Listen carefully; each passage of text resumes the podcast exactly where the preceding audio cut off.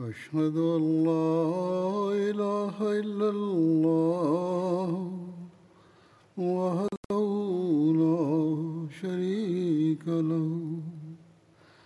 وأشهد أن محمدا عبده ورسوله. أما بعد فأعوذ بالله من الشيطان الرجيم. بسم الله الرحمن الرحيم. الحمد لله رب العالمين. الرحمن الرحيم. مالك يوم الدين. إياك نعبد وإياك نستعين. اهدنا الصراط المستقيم. صراط الذين أنعمت عليهم. غير المغضوب عليهم ولا الضالين.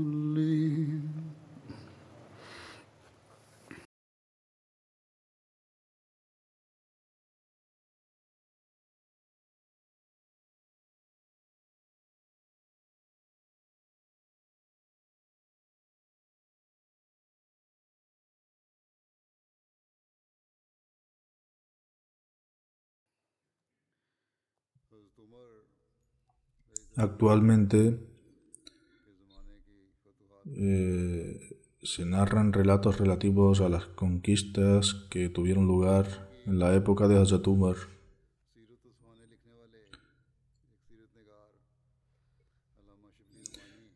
Alama Shibli Nomani fue un biógrafo que escribió sobre la vida y carácter de Hazrat Umar. Al mencionar las circunstancias y las razones de las conquistas que emprendió Hazrat Umar, escribe cualquier historiador se preguntaría cómo un puñado de habitantes del desierto logró derrocar a los imperios persa y bizantino. Fue un acontecimiento excepcional en la historia del mundo. ¿Y cuáles fueron las circunstancias que lo rodearon?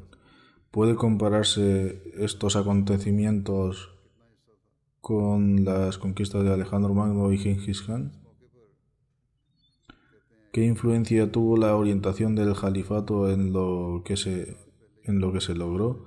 Deseo responder a estas preguntas en este momento, pero antes es necesario resumir la magnitud y la amplitud de las conquistas faraónicas, conquistas de Hazrat Umar Faruk.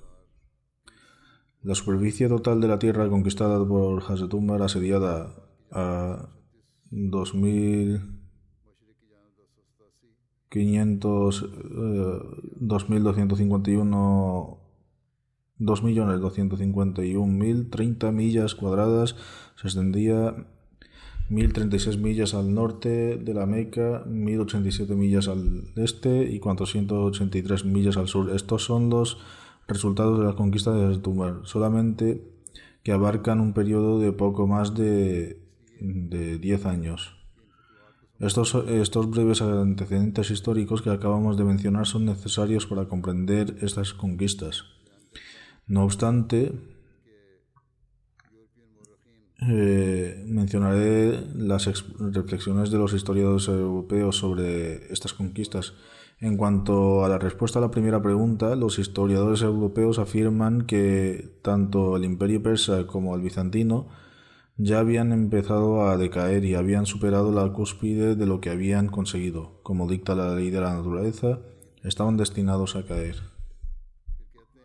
Molana Shibli afirma además, tras el gobierno de Khosrow, Khosrow II, el, el sistema de, gobierno en Persia se desmoronó tras el gobierno de Khosrow II, el sistema de gobierno en Persia se desmoronó porque no había nadie componente para dirigirlo. Al dirigirlo, altos cargos y miembros del gobierno empezaron a conspirar, por lo que hubo un, un continuo cambio de liderazgo. En un lapso de tres o cuatro años, el soberano cambió entre seis y siete gobernantes diferentes. Otra razón para el éxito de Sotumar, tal como lo presentan los historiadores europeos, es que eh, antes del gobierno del rey de Noshirwan, la secta Magdeita, que se inclinaba hacia que se inclinaba hacia el ateísmo y la incredulidad, ejercía una gran influencia. Su ideología era, para que, eh, era que todos los corazones debían ser purgados del egoísmo y otras animosidades y que todas las posesiones en las que incluían a las mujeres debían ser consideradas como propiedad mutua. Todo ello en aras de la purificación de la religión. Este era el punto de vista de la esta facción y para algunos se trataba de un plan colectivo destinado a reformar y purificar eh, la fe zoroastriana. El rey Nauserban consiguió reprimir a esta facción ascendente mediante el uso de la espada, pero no pudo eliminarla. Cuando los musulmanes llegaron a conquistar Persia, esta secta consideró a los musulmanes como sus partidarios porque los musulmanes no interferían con ninguna religión. Este es el punto de vista de los historiadores europeos. Además escribe, entre los cristianos bizantinos estaba la secta nestoriana, a la que costaba encontrar refugio y bajo cualquier otro gobierno. También ellos se refugiaron bajo el dominio musulmán de la crueldad de, de su posición. Como resultado, los musulmanes consiguieron sin esfuerzo la cooperación y el entendimiento de dos grandes sectas. El dominio bizantino ya se estaba marchitando y había muchas disputas internas entre los cristianos en aquellos días. Como, su sistema de gobierno estaba muy influenciado por la religión, estas, esas disputas internas no solo afectaron a la ideología religiosa, sino que también debilitaron el imperio. Refutando estos puntos de vista de los historiadores europeos, Alama Shibli Nomani escribe eh, aunque las eh, respuestas aunque las respuestas eh, ofrecidas por los historiadores europeos no están completamente desprovistas de verdad, se trata de un intento de tapar las grietas, lo cual es un rango distintivo de los escritores europeos. Sin duda los imperios persa y bizantino habían caído desde la cúspide de su poder, por eso simplemente significaba que no podrían resistir la oposición de una nación poderosa y contundente. No, significa, no, significaba, eh, no significaba en absoluto que se desmoronaran frente a los árabes desorganizados y mal equipados. Los bizantinos y los persas eran expertos en el arte de la guerra. Muchos de los libros escritos sobre el arte de la guerra en Grecia que todavía están presentes se practicaron durante mucho tiempo entre los bizantinos. Sus provisiones eran abundantes, su equipamiento era superfluo, sus armas para la guerra eran muy variadas, el tamaño de su ejército no disminuía en número y sobre todo no tenían que cruzar ninguna frontera para luchar, sino que debían permanecer en su patria, en sus propias fortalezas y trincheras y defender su nación. Justo antes de la ocupación musulmana durante el gobierno de eh, Khosrow Parvez, II, eh, Irán estaba en un cenit de su gloria. En aquella época César eh, atacaba y conquistaba las franjas de la tierra en cada ataque, llegando a penetrar hasta Isfahan Isfahan. Se recuperaron las regiones de Siria conquistadas por los persas y se dio una nueva orden, un nuevo orden y organización de, al gobierno. Es comúnmente eh, reconocido que el imperio persa eh, mantuvo un gran poder hasta el reinado de Khosrow Pervez. Khosrow Pervez. Solo hay tres o cuatro años eh, que separan la muerte de Khosrow Pervez y la invasión musulmana. ¿Cómo es posible que una nación tan antigua y poderosa se debilite tanto en tan poco tiempo? Naturalmente había algunos trastornos en la organización debido al frecuente cambio de liderazgo. Sin embargo, como no hubo disminución entre los sectores de la tesorería militar e y de ingresos cuando Yazger eh, llegó al poder, pudo restaurar el imperio a su antigua gloria junto con la ayuda de aquellos funcionarios que deseaban la reforma. La secta Masdiakita estaba eh, presente en Irán en aquella época, pero no hay constancia histórica de que se recibiera ayuda alguna de ellos. Es decir, los musulmanes no recibieron ninguna ayuda de ellos. Igualmente tampoco recibió ayuda de la secta nestoriana. La secta nestoriana del cristianismo creía en que Jesús encarnaba la naturaleza humana y la divina por separado. Los propios historiadores europeos no han indicado el impacto que tuvieron las diferencias, eh, las diferencias religiosas del cristianismo en ningún suceso relacionado con esto. Ahora examinen eh, la condición de los árabes en contraste con esto. Las fuerzas musulmanas que luchaban en Egipto, Irán y en las guerras contra los bizantinos nunca llegaron a sumar 100.000 efectivos. Estaban tan poco familiarizados con el arte de la guerra que Yarmouk, Yarmouk fue el primer campo de batalla en el que los árabes alinearon las fuerzas utilizando la formación Tabia. El Tabia es una formación de batalla que, en el que el comandante o jefe del rey que dirigía el ejército se situaba en el centro de, las, de todas sus fuerzas. Esto se, se conoce como la formación Tabia. El equipo esencial que debía llevar cada soldado persa en combate incluía un casco, cota de malla, prendas de hierro o acero, además de joshan o chapada, un tipo de armadura. Bactar, conjunto de cuatro placas de hierro o acero que llevaban en el pecho, en la espalda y los muslos. Mm, eh, guanteletes de acero, que una visera metálica, una cubierta para la cara o visera hecha de anillos metálicos fijada en el casco calzado. En comparación, los árabes solo se vestían armaduras, la mayoría de ellas de cuero. Los opositores tenían eh, todo su equipo de protección hecho de metal, mientras que lo poco que poseían los árabes era de cuero. Incluso los estribos eh, de, las de, las sillas de montar eran de madera y no de metal. Entre los, mm, las armas utilizadas en la guerra, los árabes desconocían por completo el gurs o el kamad. Gurs es el nombre del arma de que es redonda por arriba y tiene un mango por abajo. Se utiliza para golpear las cabezas del enemigo. Kamad es un brazo o una red o un dazo. Los árabes utilizaban flechas para pero eran tan pequeñas e inferiores que durante la batalla de Qadsiya cuando los iraníes vieron por primera vez las flechas de los árabes, pensaron que eran una gran aguja con o un uso. Explicando las razones reales, el erudito musulmán escribe, en mi opinión, la verdadera respuesta a, a esta pregunta es que en aquellos días, gracias a las bendiciones del santo profeta Sallam, los musulmanes habían desarrollado un sentido de pasión, resolución, determinación, espíritu y coraje que Hazrat Umar reforzó y agudizó aún más.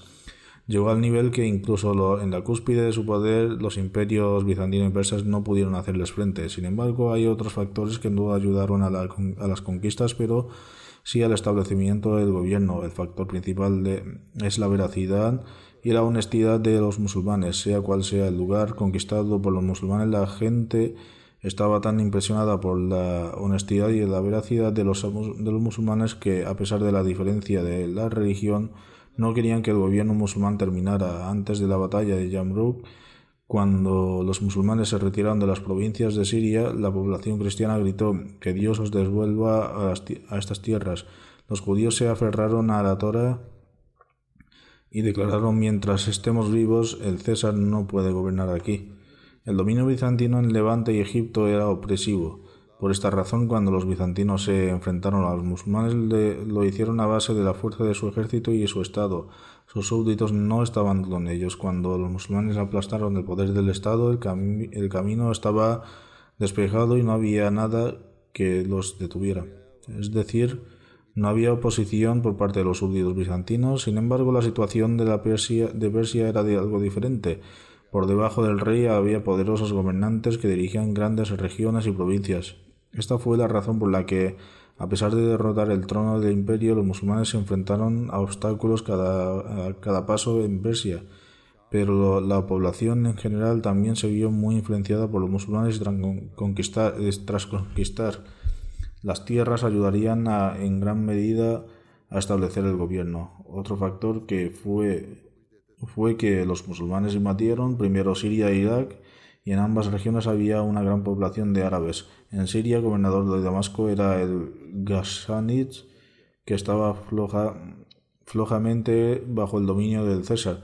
En realidad, la familia gobernante de Irak era la tribu de Lajimi, que, pero pagaba impuestos sobre las tierras a los cosroes.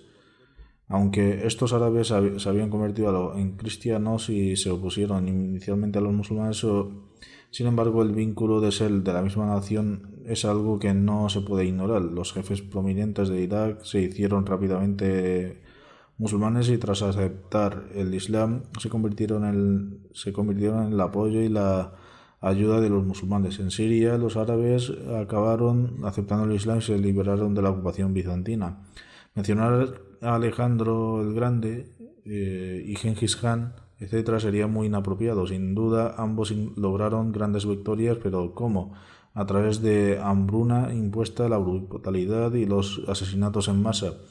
Todo el mundo conoce a Genghis Khan. Si comparamos la conquista musulmana eh, con las conquistas de Alejandro, cuando este conquistó Sur y una ciudad de Siria, concedió un permiso general para matar a todos porque el pueblo había resistido durante mucho tiempo. Las cabezas de mil habitantes fueron colgadas en el muro exterior de la ciudad. Además vendió como esclavos a treinta mil hombres y mujeres que vivían allí. No se salvó ni una sola persona de, eh, de los antiguos residentes o de los que deseaban vivir en libertad. Del mismo modo, cuando conquistó Istahr en Persia, Istahr era una antigua ciudad de Persia, mató a todos los hombres. Hubo otros actos despiadados similares cometidos por él. ¿Cómo se pueden comparar estas conquistas con las de los musulmanes? Es bien sabido que la operación y la injusticia pueden hacer eh, caer un imperio. Esto es cierto porque la opresión y la brutalidad no pueden durar eternamente. Del mismo modo, los imperios de Alejandro y Genghis no duraron mucho. Sin embargo, estos asesinatos despiadados han resultado eficaces para obtener resultados inmediatos, gracias a los cuales se han sometido países enteros. Como una gran parte de la población es asesinada, no hay peligro de revuelta o rebelión, pero Genghis, Nabucodonosor, Tamerlán, Nadir y otros grandes conquistadores fueron todos brutales y crueles. Sin embargo, en las conquistas de Hazatumbar Nunca se contravino la ley ni se cometió ninguna injusticia, sin, em, sin hablar de un permiso general para matar a los hombres, ni siquiera se permitía cortar un árbol. Los niños o los ancianos nunca sufrieron daños. Aparte del campo de batalla no se podía matar a nadie, es decir, solo se podía matar a una persona en el campo de batalla y no, se, no de otra forma. No se permitía el abuso de confianza o el engaño contra el enemigo. Las comandantes recibían, recibieron instrucciones estrictas de que, al entrar en combate, no debían utilizar el engaño, no debían mutilar los cuerpos de los muertos, no debían dañar a los niños y debían luchar abiertamente. Además, a las personas que aceptaron el dominio musulmán, pero luego se rebelaron, se les recordó su tratado, y se les perdonó hasta el punto de que el pueblo de Arbasus se retractó de sus eh, tratados tres veces. Era una ciudad cercana a las fronteras de Siria que limitaba con Asia Menor. Así que lo máximo que hizo fue exiliarlos, pero se les pagó a cambio de las riquezas que perdieron. Molana Molana Shibli Nomani escribe además si los judíos de Haibar fueron exiliados debido a sus investigaciones y instigaciones y rebelión fueron compensados por la tierra que perdieron y se escribió a todas las provincias que donde quiera que pasesen los judíos debían ser asistidos, donde quiera que se establecieran en la ciudad no se les debía quitar la jizya durante un año. Luego escribe además que dicen que en la historia hubieron muchos otros conquistadores que lograron grandes hazañas similares a las de Hazatumber.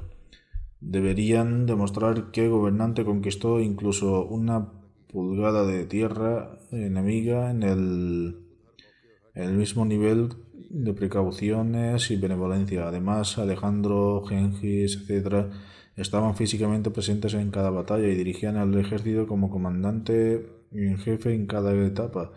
Esto significa que, además de tener a mano a un comandante en jefe experimentado, también daría valor al ejército y éste tendría un celo natural para sacrificarse por su señor. Pero durante todo su califato, Hazrat no pisó ni una sola vez el campo de batalla. Sus ejércitos estaban comprometidos en varias frentes, pero las riendas del ejército estaban en manos de Hazrat Otra diferencia notable y sustancial fue que las conquistas de Alejandro y otros fueron como la de una nube pasajera, llegaron de repente y luego se fueron.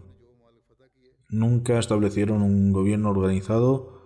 Sin embargo, la distinción de las tierras conquistadas por Hasatumbar es que incluso después de, del paso de 1300 años siguen bajo el dominio islámico en la actualidad. Y a partir de la época de Hasatumbar se estableció toda la estructura y organización del país.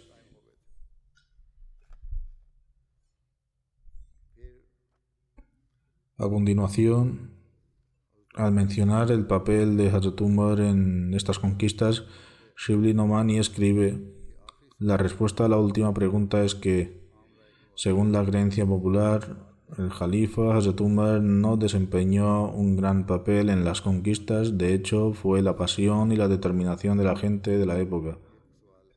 Continúa. Esta es una visión que, en mi opinión, es completamente incorrecta es decir, la, afirmación de que el Jalifa no tuvo nada que ver con las conquistas, los mismos musulmanes estaban presentes en la época de Hazrat y Hazrat pero ¿cuál fue el resultado? Sin duda la pasión y el poder eh, y el poder son cualidades cautivadoras, pero estas cualidades eh, solo fueron ser útiles cuando la persona que las comandaba es igualmente fuerte y poderosa. No es necesario especular ni hacer conjeturas, de hecho son suficientes para decidir el asunto. Tras analizar los detalles de las conquistas en tiempos de Hazrat queda evidentemente claro que el ejército musulmán era, una, era como una marioneta que se movía y golpeaba según las instrucciones de Hazrat y el orden y la disposición del ejército se debieron a la especial administración y planificación de Hasatumbar. El propio Hasatumbar supervisó todos los asuntos como la organización del ejército, los ejércitos de entrenamiento del ejército, la formación de los cuarteles, eh, el entrenamiento de los caballos, la protección de los fuertes, el orden de atacar según los climas cálido o frío, la organización del sistema de vigilancia, la elección de los comandantes del ejército, el uso de armas que podían romper los fuertes establecidos con tal poder y autoridad fue atributo de Hazrat En la conquista de Irak, el propio Hazrat desempeñó sus funciones como si fuera un comandante en jefe. Cuando el ejército de Medina subrayaba cada paso del camino, de hecho se esbozaba todas las rutas, y qué camino debían tomar y qué hacer en cada lugar. Enviaba instrucciones estrictas de acuerdo con esto. Cuando el ejército llegó a Katsia, pidió un mapa de la zona y organizó filas del ejército de acuerdo con él. Cada comandante actuaba según las instrucciones especiales emitidas por Zatumbar. Si uno estudia en detalle las campañas musulmanas en Irak a partir de Tarij al-Tabari, quedará evidentemente claro que un experto comandante en jefe estaba sentado a lo lejos dirigiendo al ejército durante la batalla y todo lo que ocurría se hacía bajo sus instrucciones.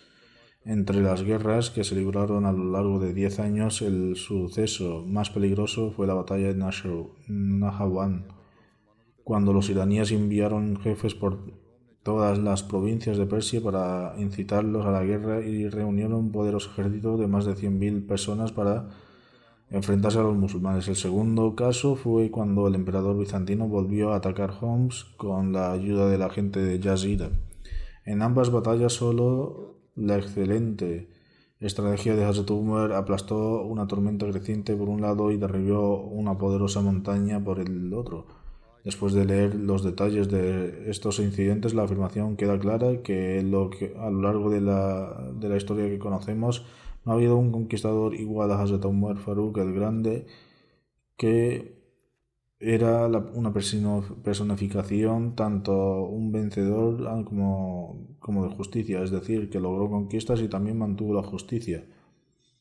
Con respecto a esto, a que el santo profeta Sallam le dio noticias a su tumba sobre su martirio, Abdullah bin Nubar narra que en una ocasión el santo profeta Sallam vio a Umar con ropa blanca le preguntó, ¿esta ropa es nueva o ha sido lavada?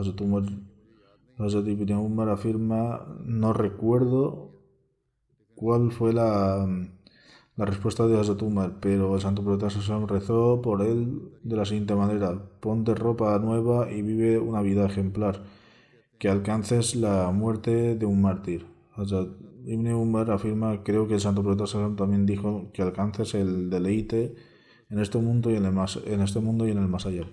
Hazrat bin Malik relata que Hazrat Santo Profeta Sassam, Hazrat Abu Bakr, Hazrat Umar, Hazrat Usman subieron al monte Ohad y este comenzó a temblar. Ante esto el Santo Profeta Sassam dijo, oh Ohad, quédate quieto porque hay un profeta, un siddiq y dos shahid de pie sobre ti. Ubay bin Kab narra que el santo profeta dijo Gabriel me ha informado que todo el mundo musulmán llorará la muerte de Hazrat Umar. Hay una narración de la noble esposa del santo profeta Hazrat Hafsa, con respecto al deseo de Hazrat Umar de alcanzar el martirio. Afirma que escuchó a su padre decir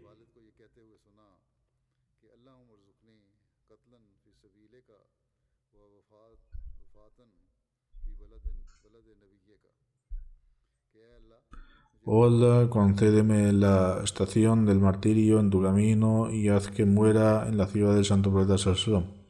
Ante esto, ella preguntó, ¿cómo es posible? Y Hazrat Umar afirmó, Ciertamente, Allah el Altísimo otorga su secreto como Él quiere. El musulmán ha mencionado la oración ofrecida por Hazrat Umar para alcanzar la estación del martirio. Dice que fuerte era el vínculo de Hazrat Umar con Dios Altísimo. El santo profeta Sallam declaró: Si hubiera un profeta después de mí, habría sido Umar. Aquí, después de mí, significa si hubiera un profeta inmediatamente después de él.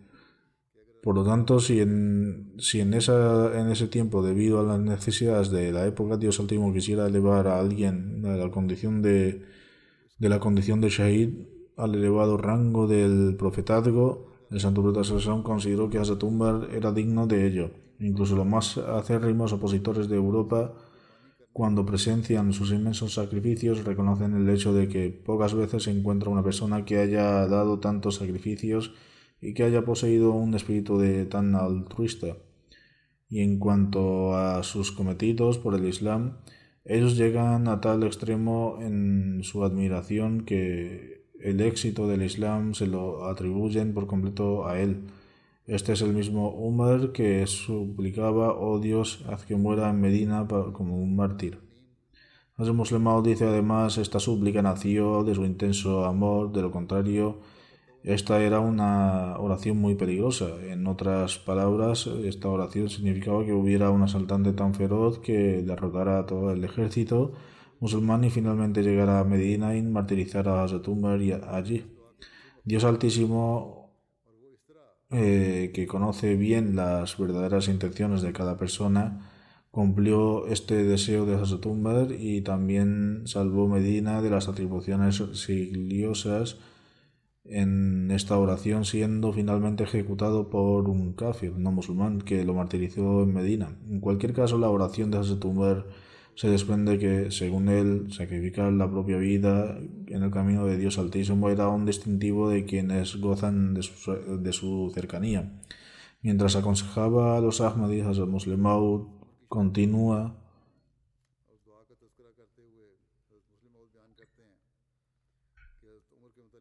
Sin embargo, hoy en día se considera como un signo de su cercanía que Dios Altísimo nos salve la vida. En otra ocasión, al mencionar el incidente del martirio, Hazrat y su plegaria, Hazrat Muslim afirma en relación a Hazrat está escrito que simplemente rezaba para que su muerte tuviera lugar en medida y en forma de martirio. Qué aterrador es el consejo concepto de la muerte. En el, momento de la muerte, incluso los familiares más cercanos les abandonan. Al Muslimau mencionó entonces un incidente en relación con el miedo de la gente a la muerte. Se dice que en una ocasión la hija de una persona, de una señora, se puso enferma y ella rezaba, oh Dios, salva a mi hija y a cambio toma mi vida. Ella expresaba gran afecto por su hija, gran afecto por su hija.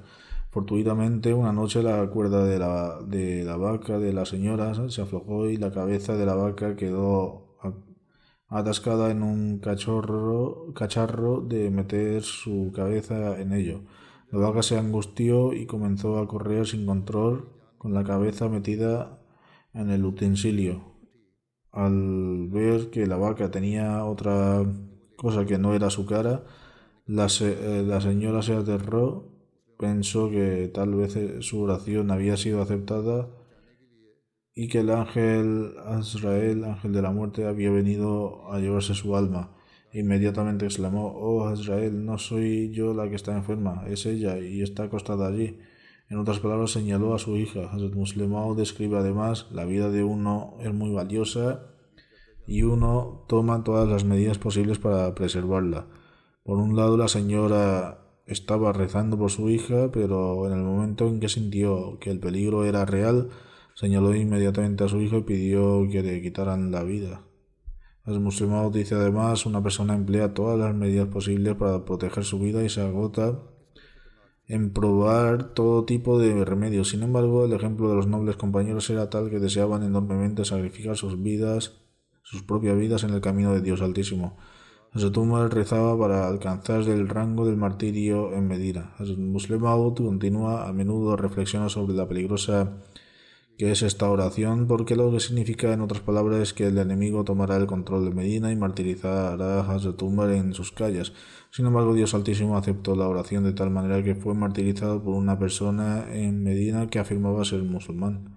Generalmente se afirma eh, que la persona que martirizó a Hazrat no fue un musulmán, aunque también existen narraciones que afirman que tal vez declaró ser musulmán. Sin embargo, la mayoría opina que no era musulmán. En referencias, musulmán declaró que no era musulmán. Pero en otra referencia mencionó que esta persona decía ser musulmana, por lo tanto no estaba completamente seguro de si lo era o no.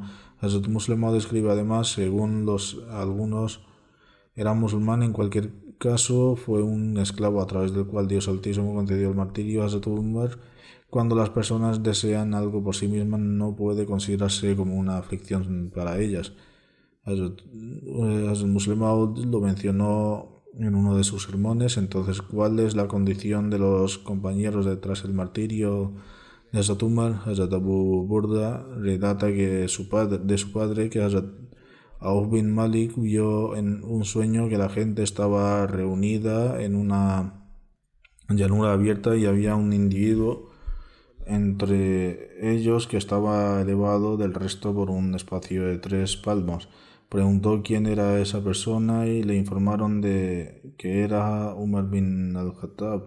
Tras esto preguntó por qué esa, esta persona había sido elevada del resto y se le informó que la razón era que poseía tres cualidades. No teme el reproche de nadie en los asuntos relacionados con Dios Altísimo, alcanzaría el martirio en el camino de Dios y sería elegido califa. Al oír esto, Hazrat fue a ver a Hazrat Abu Bakr para contarle su sueño, que era el califa en ese momento, y le informó de su sueño. Hazrat Abu Bakr llamó a Hazrat Umar y le dio las buenas nuevas y después dijo a Hazrat que le contara su sueño. El narrador afirma que cuando mencionó que se convertiría en califa, Zatumar le regañó porque Zatumar todavía estaba vivo.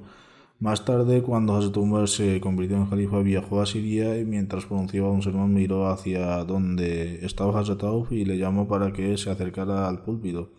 Hazrat Umar le pidió entonces que contara su sueño. Hazrat mencionó en su sueño y ante esto Hazrat Umar dijo en lo que se refiere a aquellas personas que no temen el reproche de ningún calumniador, tengo la esperanza de que Dios Altísimo me permita convertirme en una de esas personas.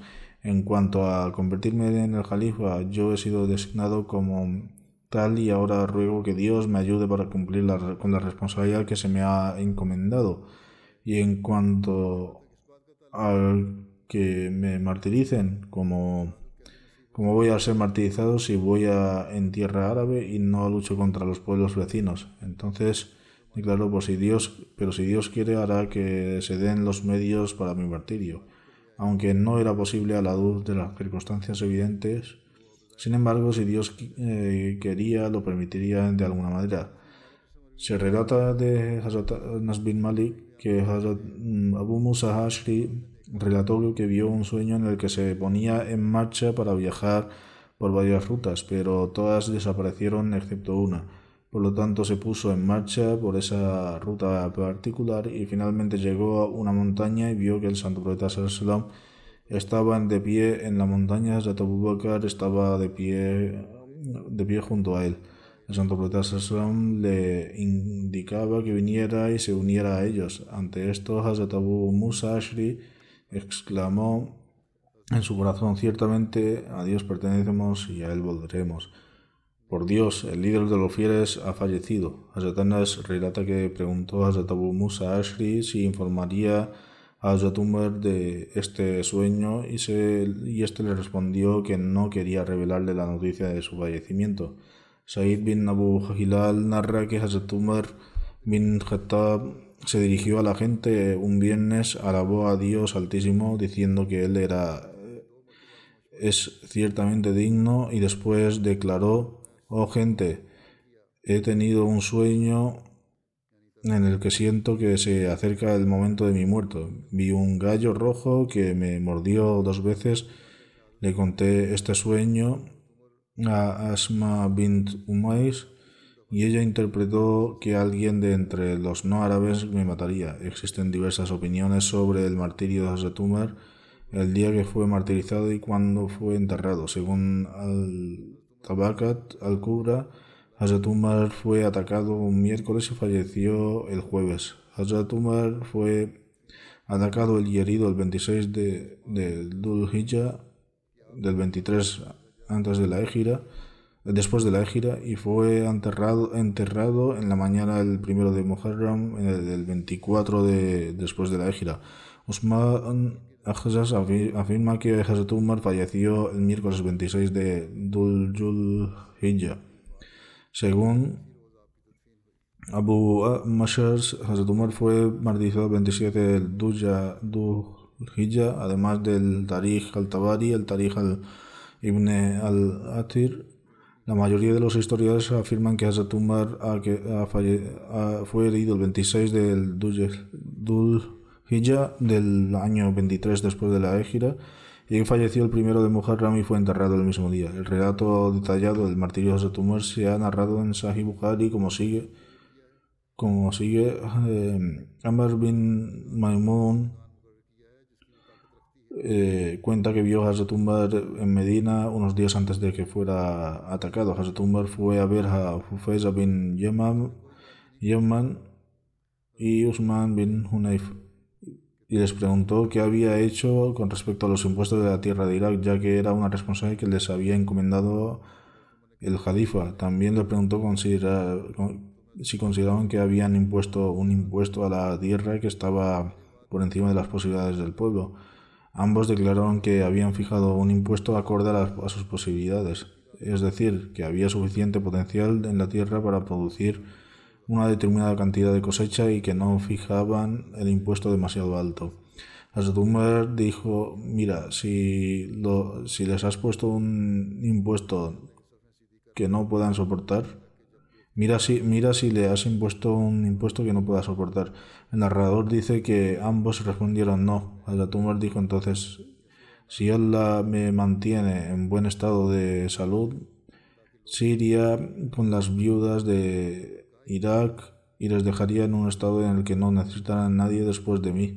El narrador dice que no habían pasado cuatro noches después de que la conversación cuando Hazrat Umar fue herido.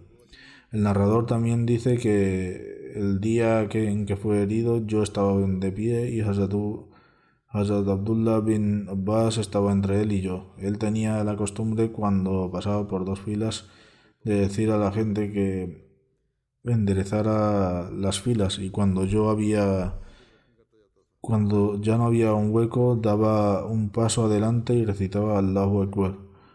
A veces recitaba Sura Yusuf o Sura Nahl, o en capítulo similar en, el, en la primera recá, en la oración del, del Fajr para que la gente se reuniera. Acababa de recitar Allahu Akbar eh, cuando le oí decir me han, me, me, han matado o me han mordido un perro, cuando el asaltante no era árabe, le atacó, cogió un cuchillo de, de, doble filo y huyó. Siguió hiriendo a quien se cruzaba en su izquierda a su derecha, es decir, por miedo a ser atrapado.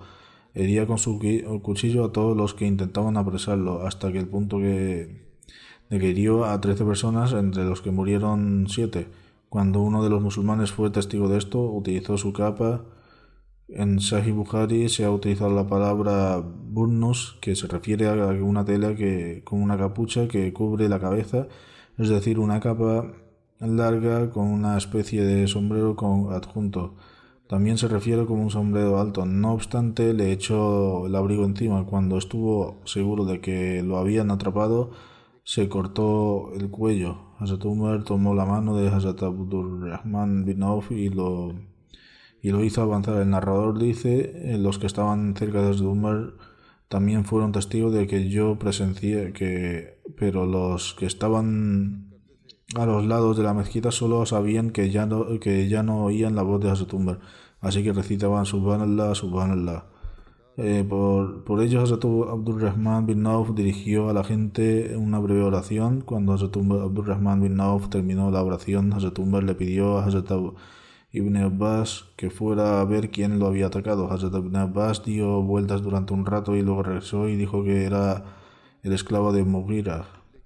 Hazrat Umar preguntó, eh, ¿él es carpintero? Hazrat Ibn Abbas respondió afirmativamente a lo que Hazrat Umar dijo que Allah lo destruya. Yo había decidido darle un buen tratamiento. Doy gracias a Allah por no haber muerto en manos de alguien que profesa el Islam. Aquí también es evidente que el hombre no era musulmán. Oh Ibn Abbas, tú y tu padre disfrutasteis de tener tantos esclavos no árabes en Medina y Hazrat Abbas fue el que más esclavos tuvo. Hazrat Ibn Abbas respondió, si lo deseas podemos librarnos de todos ellos, es decir, si lo deseas podemos matar a todos los esclavos no árabes de Medina. Stumo respondió, eso no es correcto, sobre todo porque habían, hablan tu idioma, miran en la dirección de la Qibla para rezar y hacen la misma peregrinación que tú. Había muchos esclavos que también habían aceptado el Islam. Entonces eh, recogimos a Zatumar y lo llevamos a su casa. También entramos en su casa con él. Parecía que la aflicción no había ocurrido antes eh, a los musulmanes. Algunos decían que no pasaría nada, mientras que otros decían que terminarían en que temían que falleciera. Finalmente le trajeron un poco de Navid, bebida hecha con pasas y o dátiles, que bebió, pero se le, salió del estómago. Entonces le trajeron un poco de leche que bebió, pero también salió de su herida. El pueblo eh, se dio cuenta entonces de que su muerte estaba cerca. Amar bin afirma entonces fuimos hacia él y otros vinieron también y comenzaron a alabarlo. Un joven se acercó y dijo, oh líder de los fieles, complácete de una buena nueva de Allah que has recibido por ser compañero del Santo Profeta Sallam y por aceptar el Islam desde el principio. Como bien sabes, luego fuiste elegido como califa e hiciste justicia y luego alcanzaste el martirio. me contestó, espero que que esto quede equilibrado, que nada se me eche en cara y nada, y nada a mi favor. Cuando estaba a punto de darse la vuelta para marcharse, su prenda inferior tocaba el suelo, tumbar pidió que le trajeran al joven y dijo, sobrino mío, mantén tu tela levantada, así durará más y no se romperá por arrastrarse por el suelo. Pero esta acción está más cerca de la rectitud a los ojos de tu Señor. En esta época la gente también mostraba innecesariamente su orgullo vistiendo ropas largas y era un signo de su riqueza, pero por eso Hazrat Umar dijo que no debía desarrollar ningún tipo, ningún orgullo y es más cercano a la rectitud de esa manera. Entonces le preguntó a Abdullah bin Umar cuánto debo. Le calculó y descubrió que eran aproximadamente 86.000 dirhams. Hazrat Umar dijo, si la propiedad de mi familia puede pagarla, entonces paga de ella, pero si no, debes pagar, pedirle a Banu Aidi bin Kab.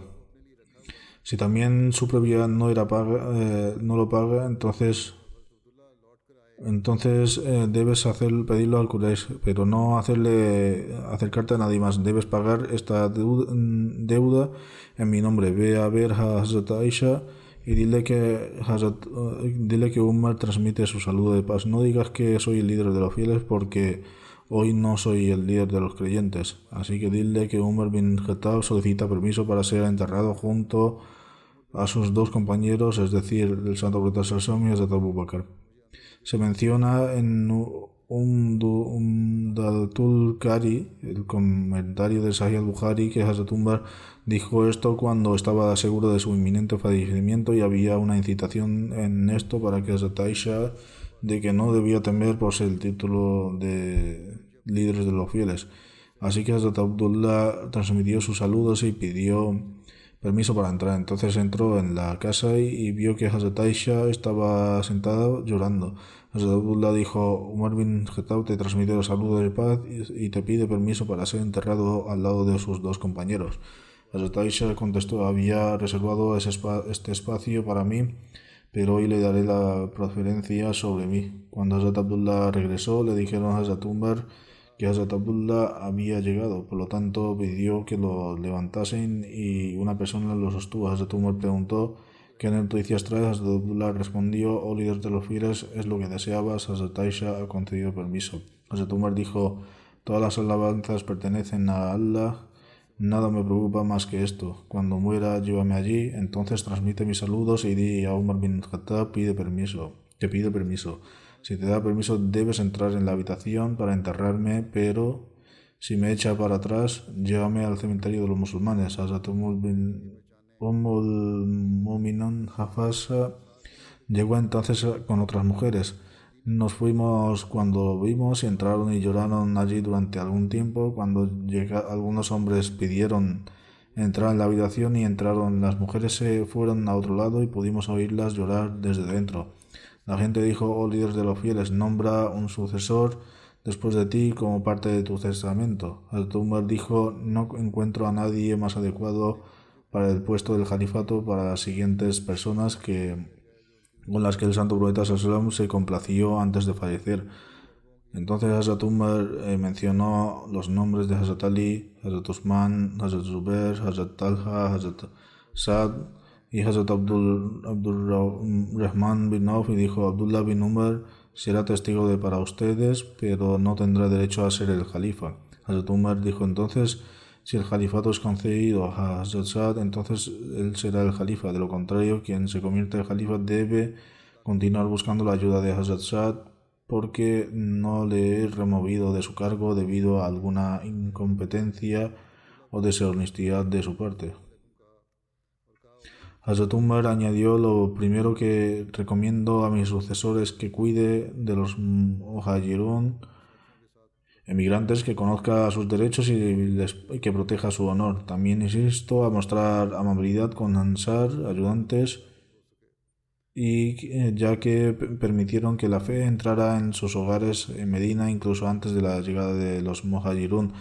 Los le recomiendo que acepte buenas acciones entre ellos y quien quiera que tenga una falta de entre ellos se debe de perdonar. Le recomiendo que hagan bien a toda la gente de las ciudades ya que son protectores del Islam y que y la fuente de la riqueza y medio de, para frustrar al enemigo. También recomiendo que no se quite nada salvo los excelentes de su consentimiento. También recomiendo decir al Jalifa haga, haga el bien de los beduinos árabes, ya que los nativos de Arabia constituyen el núcleo seguidores del Islam. Debe tomar eh, de entre sus posesiones que, el que no necesita y distribuirlo entre sus necesidades. También recomiendo en lo que respecta a las personas que están bajo la protección de Dios y sus mensajeros al Islam que cumpla los pactos de, establecidos con ellos y que defienda no sobrecargue el más allá de su capacidad. Cuando falleció eh, lo, lo, cogimos y salimos de Hazrat Abdullah bin Numar, saludó a Hazrat Aisha y dijo que Hazrat Umar bin Khattab pide permiso para entrar. Hazrat Aisha dijo que lo trajeran y así lo llevaron y pusieron de lado de sus enemigos después del entierro. Entonces, los hombres que habían sido nombrados por Hazrat Umar se reunieron en la elección del siguiente califa y así comenzó su proceso. Estas cuentas están en curso y seguiré hablando de ello en el futuro. Hoy comienza la convención anual de Alemania y el Saselana, que Dios Altísimo bendiga y que se beneficie de ello mayor número posible de Ahmadis alemanes. La convención durará dos días y Dios quiere mañana pronunciaré el discurso de sesión clausura que se emitirá en la MTA hacia las tres y media según la hora de aquí, de Reino Unido. El resto de los actos de la de Alemania se comenzarán hoy y se transmitirán en directo para que los alemanes puedan tener, verlos. Por ellos deben sacar el máximo provecho. Después de las oraciones, ofrecer la oración funeraria eh, en ausencia que mencionaré ahora. El primer funeral es de Kamaruddin Saib, misionero de Indonesia que falleció recientemente a la edad de 65 años. A la pertenecemos y algo volveremos. Aceptó el Ahmadiyya en 1972 a la edad de 15 años después de la educación primaria. Se dedicó al servicio de la comunidad. Luego fue a Pakistán para obtener la, su educación religiosa el 30 de enero de 1986 obtuvo el título de Shahid y luego en julio de 1986 fue nombrado misionero. Solía recitar el Sagrado Corán con una voz hermosa, melodiosa. Fue un misionero apasionado, servidor de la comunidad. Su mandato duró unos 35 años. Su mujer me decía que no solo soy la esposa del misionero, sino que debo estar eh, al frente del servicio de la comunidad. Con respecto a la obediencia, el amor del califato escribía su obediencia y amor del califato era excelente. Siempre había hablaba que otro Ahmadi recomendaba amor y lealtad en la comunidad, animaba a los demás a servir a la comunidad tanto que pudieran, como cada vez que encontraba con un no Ahmadi se aseguraba de propagar el mensaje del Islam. A ellos les había, hablaba de gran amor y desde el corazón lo que hacía felices a los demás durante la enfermedad despertaba a la hora y media ante el Fajr y, ofrecía el tasayo y recitaba el Sagrado Corán. También iba andando a la mezquita siempre que podía. Su hijo Omar Farouk Saib, eh, que es misionero y profesor del Yame Ahmadiyya Indonesia, dice tanto como en casa como en fuera, a veces eh, iba caminando y, recitaba maravillosamente alguna porción del Sagrado Corán. También eh, tradujo y revisó la traducción de los libros del Mesías Prometido especialmente mientras rezaba el trabajo, la traducción de solía recitar el Casida, poema el Casida, cada vez que relataba incidentes de la vida Santo Pedro ojos se llenaban de lágrimas, dice a menudo que relataba incidentes, eh, pruebas, dificultades, sacrificios de los Ahmadis y también relataba sus propios incidentes sobre las dificultades. Su hijo menor, Rafullah dice era una persona muy tolerante y valiente, llevaba una vida sencilla y conformaba lo que tenía. Y Dios Altísimo le conceda su perdón, misericordia y eleva su rango espiritual. El siguiente funeral de Saiba Harun Saiba, esposa del difunto sultán Harun Khan Saiba, ha fallecido recientemente a la edad de 73 años. A la pertenecemos y al volveremos, la familia de Saiba Harun Saiba introdujo el Ahmadiyya a través de la aceptación de su padre que hizo el Bet en la mano de los musulmanes a la edad de 18 años después de hacer su propia investigación. Luego su abuelo paterno aceptó las medidas después de su hijo. Dios Altísimo le concedió tres hijos y tres hijas. Uno de sus hijos, yerno del cuarto califa. Su hijo mayor, Sultán Muhammad Khan, dice el hijo mayor de la madre falleció trágicamente dos años. El funeral del tercer califa dijo que Dios Altísimo le concedería un hijo en su lugar y sería hermoso y viviría una larga vida. También dijo que su marido, Malik Sultán, eh, que podía ser convertido en un joven que estaba a su lado. A continuación, su hijo Sultán Ahmed dice, desde mi infancia hasta ahora he tenido la suerte de pasar mucho tiempo con mi madre. Era extremadamente cariñosa y perdonaba errores, nunca habló a espaldas de nadie. Su hija Mahmuda Sultana, mi madre era piadosa y tenía un carácter tranquilo, poseía muchas grandes cualidades, ella amaba verdaderamente a la comunidad y tenía un alto nivel de amor y obediencia al califato y aconsejaba a sí misma a los demás aconsejaba a los mismos lo de poseía una buena moral y se preocupaba por sus familiares. Su hospitalidad era reconocida. En su familia nunca hería los sentimientos de nadie, tenía una fuerte adversión a la murmuración y siempre nos aconsejaba abstenernos de ella. Si alguna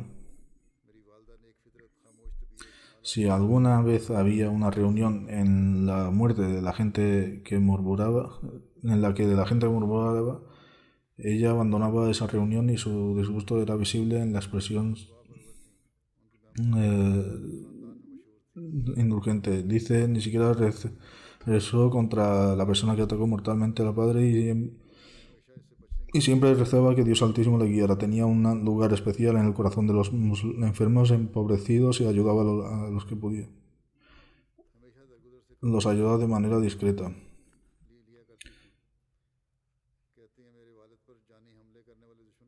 Su otra hija, Wahida Shaiba, dice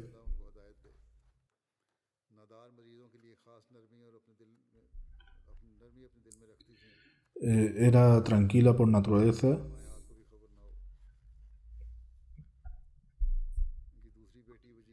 eh, era tranquila por naturaleza daba muchas limosnas daba limosna discretamente y no le gustaba mencionar nada al respecto que Dios Altísimo le concede su perdón y la misericordia permita a sus hijos continuar con las mismas cualidades virtuosas.